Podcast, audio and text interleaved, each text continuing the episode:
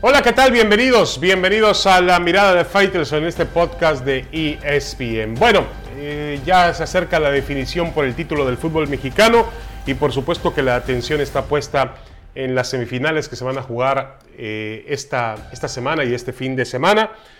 Y bueno, a mí me parece que una vez consumada la eliminación del América, eh, también la de Monterrey, dos equipos cuyo presupuesto inicial eh, dictaba que iban a ser grandes, grandes aspirantes al título, pues el camino luce más despejado que nunca para Cruz Azul. Y yo creo que hoy más que nunca depende de Cruz Azul contra Cruz Azul, no contra sus rivales. Con todo respeto para Pachuca, también con mucho respeto para la gran temporada que hizo el Puebla o lo que ha propuesto Santos.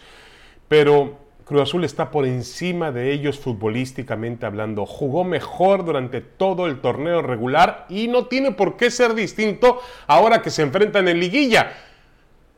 Por supuesto que el fútbol es de momentos y que el momento del Pachuca es fantástico.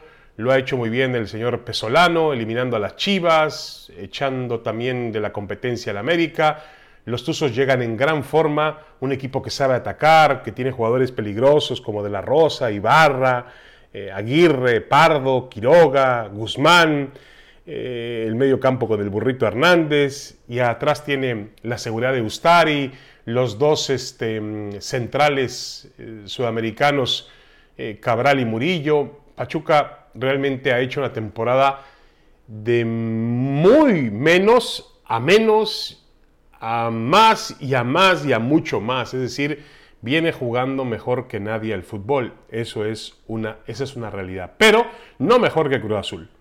Y yo creo que depende de Cruz Azul. Eh, uno de los grandes problemas de Cruz Azul ha sido, obviamente, la parte emocional.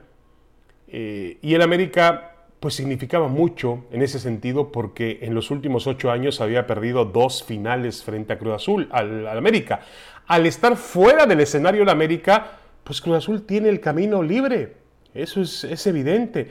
Si mantiene su nivel futbolístico, que lo está haciendo, ha demostrado que no depende de un solo futbolista, que no depende de un solo sistema, que en todas sus líneas es muy homogéneo. Por ejemplo, yo vi a Cruz Azul el domingo pasado, el sábado pasado en el partido contra, contra el Toluca, llegó un momento en la parte final del juego donde parecía que las cosas se complicaban. El Toluca mantenía el marcador empatado, eh, el Toluca tiene jugadores de oficio y era justo esa situación donde el Cruz Azul de los últimos tiempos se desmoronaba, se caía, más que futbolísticamente se caía moralmente, mentalmente. Y la verdad es que lo vi a Cruz Azul con calma, con paciencia. Encontró el penalti eh, que si bien fue o no fue, para mí no fue, de Romo, el árbitro compensó a lo que había dejado de marcar o a lo que marcó eh, la semana pasada en Toluca. Y finalmente eso, eh, cuando el cabecita Rodríguez cobrando el penalti, cayéndose incluso, le significó el gol de la ventaja y después vino el 3 por 1 definitivo. Pero a lo que voy es que en un momento definitivo, donde antes Cruz Azul solía caerse y volvían a aparecer todos los fantasmas que han existido en su, a lo largo de su trayectoria en liguillas, Cruz Azul se comportó como tenía que comportarse y sacó adelante la eliminatoria. Eso me hace pensar, pues que mentalmente el equipo está recuperado, está bien, está fuerte. Y al no estar en América, porque el América significa otra cosa. No es que Cruz Azul le tenga miedo a la América, y sí es que Cruz Azul le tenga miedo a la América. Hay que entenderlo de esa manera. Ahí están los antecedentes, los hechos no sería diferente que Cruz Azul jugara una final contra el América a hacerlo contra Puebla contra Santos. Y lo mismo Pachuca. ¿eh? Pachuca a Cruz Azul dicen por ahí que eh, eh, también está incluido Pachuca en la historia de, de los últimos 23, 24 años de momentos realmente tenebrosos para Cruz Azul. Hay que recordar aquella final del siglo pasado, donde Cruz Azul era gran favorito en el, Aztec, en el Estadio Azul, con Luis Fernando Tena dirigiendo a la máquina y que el equipo de Javier Aguirre lo sorprende con aquel gol de Glaría en tiempos extras y se lleva la final, el Pachuca. Pero bueno, esa es historia, como dice Santiago Jiménez, yo la verdad decía Jiménez que él ni se que, que, él apenas estaba enterando de eso, es que él nació dos años después de aquel, de aquel incidente. Cosa que tampoco es disculpa para él, tendría que estar enterado de la historia del equipo donde juega. Pero bueno, más allá de eso, creo que Cruz Azul tiene un rival importante que es Cruz Azul. Ese es el rival. Olvídense del Pachuca, olvídense del Puebla y olvídense del Santos. Es Cruz Azul versus Cruz Azul. Regresamos después de la pausa en la mirada de Faitelson.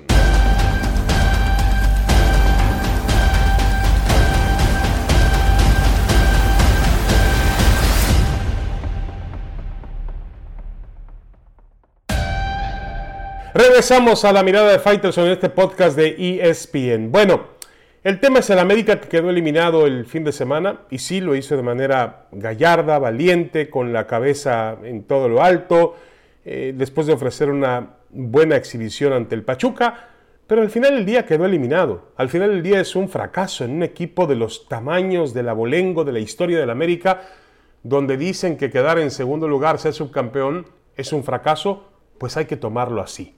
Y la pregunta es, ¿quién va a pagar los platos rotos en este conjunto del América? En las últimas cinco liguillas, el América en el Apertura 2018 fue campeón, venciendo a Cruz Azul, el equipo de Miguel Herrera. En el Clausura 2019 se fue en semifinales, eliminado por el León. En el Apertura 2019 perdió la final con Monterrey, con los Rayados, en tiempos extras, dramática. En el Guardianes 2020 perdió en cuartos de final con las Chivas, el torneo anterior, último de Miguel Herrera, y ahora se va en cuartos de final ante Pachuca. Es decir, si uno analiza la, estadística y los hechos como son, así de fríos, el América fracasó no hay de otra. Fracasó. ¿Qué tiene que hacer ahora? Supongo que apuntará al plantel. Con lo bueno que tiene, el América también tiene que buscar algún, algún remedio. Obviamente la confirmación de Guillermo Ochoa, que se queda en el equipo, es buena, es positiva. Eh, Luis Fuentes, el, central, el lateral por izquierda, ha hecho un excelente trabajo. Va a tener que renovar la central. Se han hecho viejos, tanto Aguilera como Bruno Valdés y tendrán que encontrar un compañero para Cáceres. Jorge Sánchez mantuvo un buen nivel por derecha.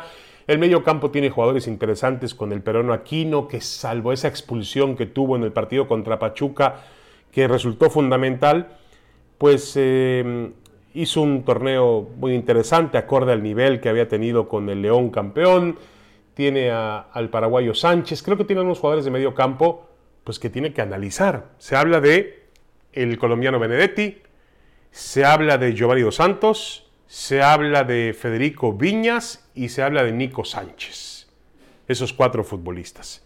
Para empezar, el chileno Nico Sánchez, que tuvo una enfermedad, una lesión grave y luego se complicó y estuvo incluso, pues, eh, en un tema bastante, bastante delicado. Creo que ha sido uno de los peores negocios en la historia de la América. El América nunca contó con él y bueno, tiene que, eh, se va a terminar yendo.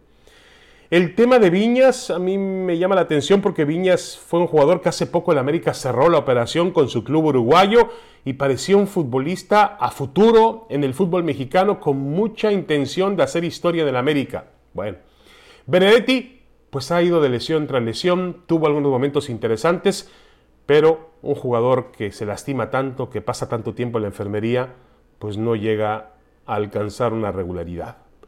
Y el caso de Giovanni Dos Santos, pues ha sido realmente unas temporadas terribles con el América.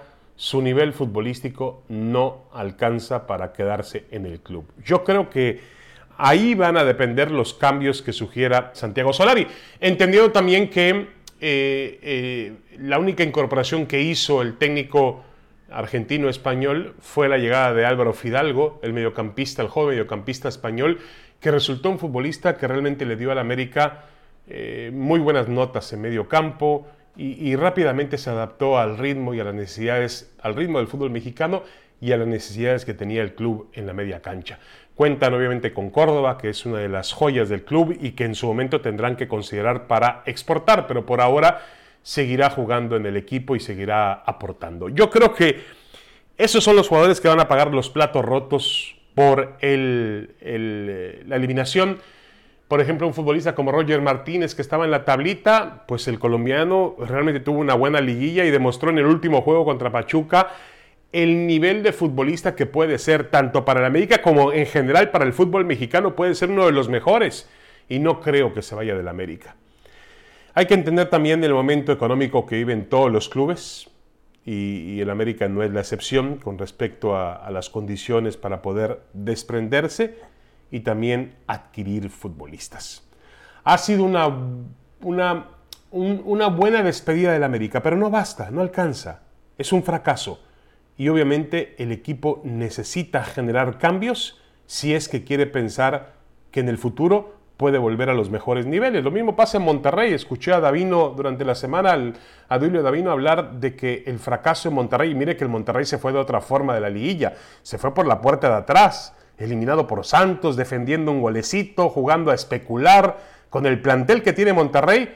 Bueno, Davino anunció que algunos jugadores ya han terminado su ciclo y que el plantel necesita apuntalarse, necesita reforzarse. Vamos a ver cómo lo hacen. Por lo pronto, ahí tenemos eh, una muestra de agua y aceite. Cómo se fue, cómo se fue el América y cómo se fue Rayados. Pero al final del día, los dos fracasaron. Eso está claro. Una pequeña pausa y regresamos con más en la mirada de Fighters en este podcast de ESPN.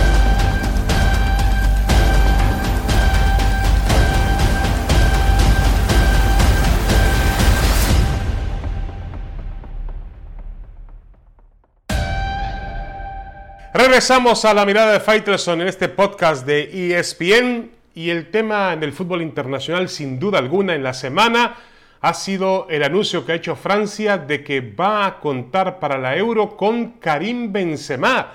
Regresa el jugador francés eh, del Real Madrid que estaba ausente en la selección eh, de Francia desde hace seis años en octubre del 2015, en un amistoso ante Armenia, Francia goleó 4 por 0 eh, al equipo de Armenia con dos goles del delantero de Real Madrid. Fue sustituido por Oliver Giroud y compartió tridente de ataque con Antoine Griezmann y Matthew Balbuena. Después se destaparía el llamado caso Balbuena y quedaría apartado de la selección de Francia. ¿Qué pasó después de eso del 2015? Bueno, Francia pues volvió a ser este, eh, campeón del mundo. Francia, la selección francesa, fue campeona de Europa, campeona del mundo, sin la presencia de Karim Benzema. No le hizo falta Benzema. Pero ahora ante la Eurocopa, pues Francia decide convocar a Benzema y va a formar uno de los tándems, una de las duplas ofensivas más espectaculares en la historia del fútbol francés y mundial. Estará Kylian Mbappé, jugador joven que está llamado a llegar pues a las alturas de los mejores y Karim Benzema que, que también eh, ha mantenido un nivel muy importante en un equipo de clase A como el Real Madrid.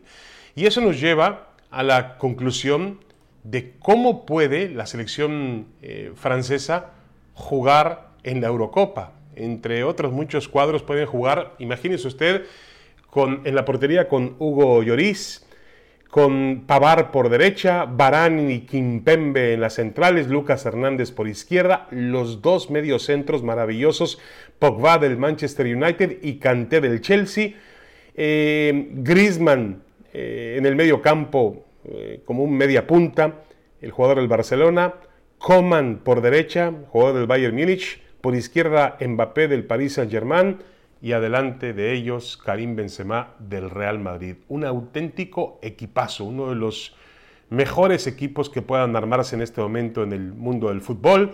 Finalmente Francia es el campeón del mundo y ahora con la llegada de Benzema, pues será gran favorito para poder eh, refrendar esa condición en Europa y por supuesto también de cara a lo que va a ser el Mundial de eh, Qatar 2022. La llegada de Benzema hace todavía más poderosa a la selección francesa de, lo, de que por sí ya era tomada en cuenta como una potencia mundial del juego. Y hablando del tema del fútbol internacional, vamos a abocarnos en, la situación de Raúl Jiménez. Resulta que aparentemente ya hay una intención por parte de el, el equipo Wolverhampton de regresarlo al campo de juego de los, después de lo que fue aquella terrible lesión que sufrió el año pasado en un choque de cabezas que realmente fue impactante con, con David Luis y que lo ha llevado a alejarlo de las canchas.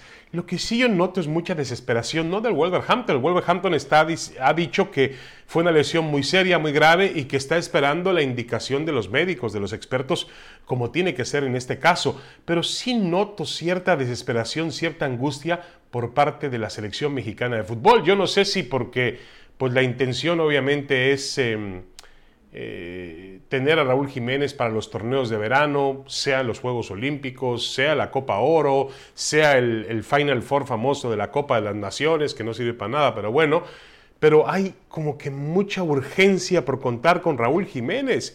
Y la realidad es que la selección mexicana pues tiene que quedarse al margen de lo que decida Wolverhampton y de lo que se decida el propio Raúl Jiménez y los doctores sobre su recuperación y su regreso a las canchas. Nadie va a precipitar absolutamente nada con respecto a Jiménez. Me parecería un absurdo, una tontería realmente precipitar a Jiménez en su regreso a los campos de fútbol.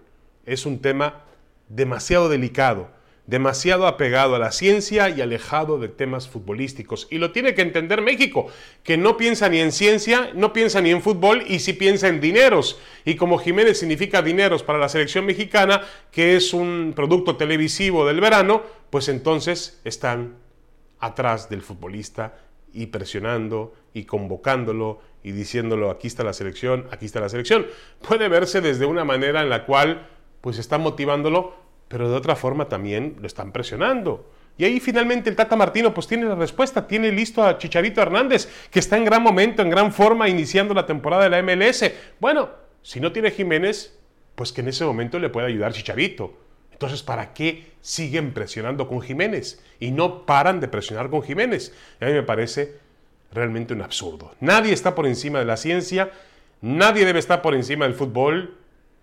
Y la economía en el fútbol a veces tiene que esperar, cuando se trata de algo tan grave como, en este caso, la integridad de un ser humano.